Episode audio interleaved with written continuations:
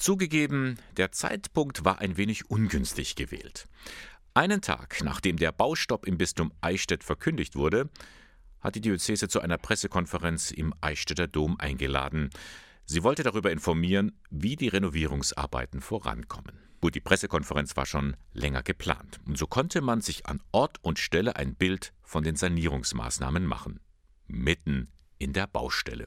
Und da wurde allen klar, hier musste dringend was getan werden, sagt auch Thomas Sendner vom staatlichen Bauamt Ingolstadt. Die letzte Sanierung in der Form ist teilweise noch nie geschehen oder ist das schon sehr viele Jahre her.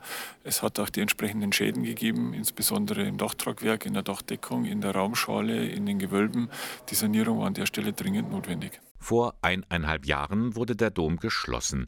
Seitdem wird kräftig gewerkelt. Ein Rädchen greift da ins andere, von den Zimmerleuten bis zu den Kirchenmalern. Eine verschworene Gemeinschaft hat sich da gebildet. Architekt Hermann Keim ist stolz auf die Arbeiten und auf die pfiffigen Lösungen, wenn es mal Probleme gibt. Es durften ja keine Kräne aufgestellt werden.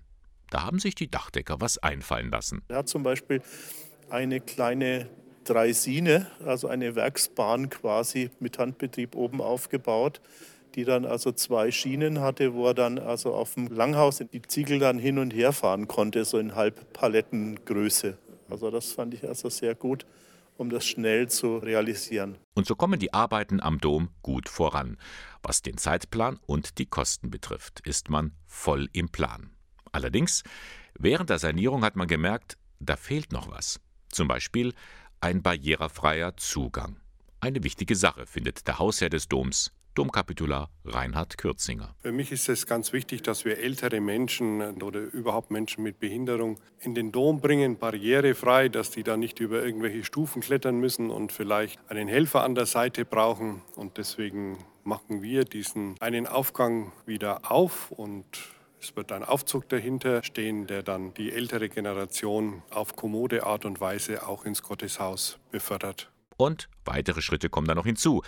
Die Installation einer Brandmelde- und Brandbekämpfungsanlage.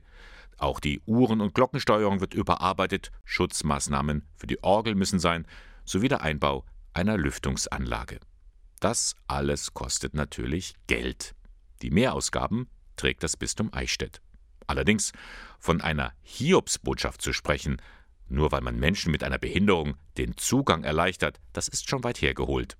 Ralf Lutz, Leiter des Diözesanbauamts. Es macht natürlich Sinn, manche Maßnahmen durchzuführen, weil es baulich zusammenhängt, dass ich nicht zusätzlich ein Gerüst aufstellen muss oder zusätzliche äh, Schlitze schlagen muss für die Wegführung der Leitungen, wie für die Glockensteuerung oder den barrierefreien Zugang, der ja auch Strom versorgt werden muss. Das macht Sinn, dass man Dinge zusammentut, die sich jetzt im Nachgang als sinnvoll herausgestellt haben. 17 Millionen Euro. So viel kostet die Renovierung. Den größten Teil übernimmt der Staat mit rund 12 Millionen. Den Rest muss die Kirche zahlen. Eine Frage liegt vor allem den Eichstättern aber noch am Herzen.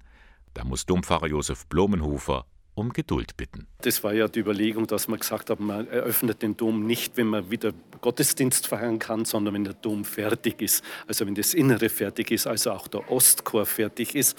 Und damit haben wir im Jahr 23.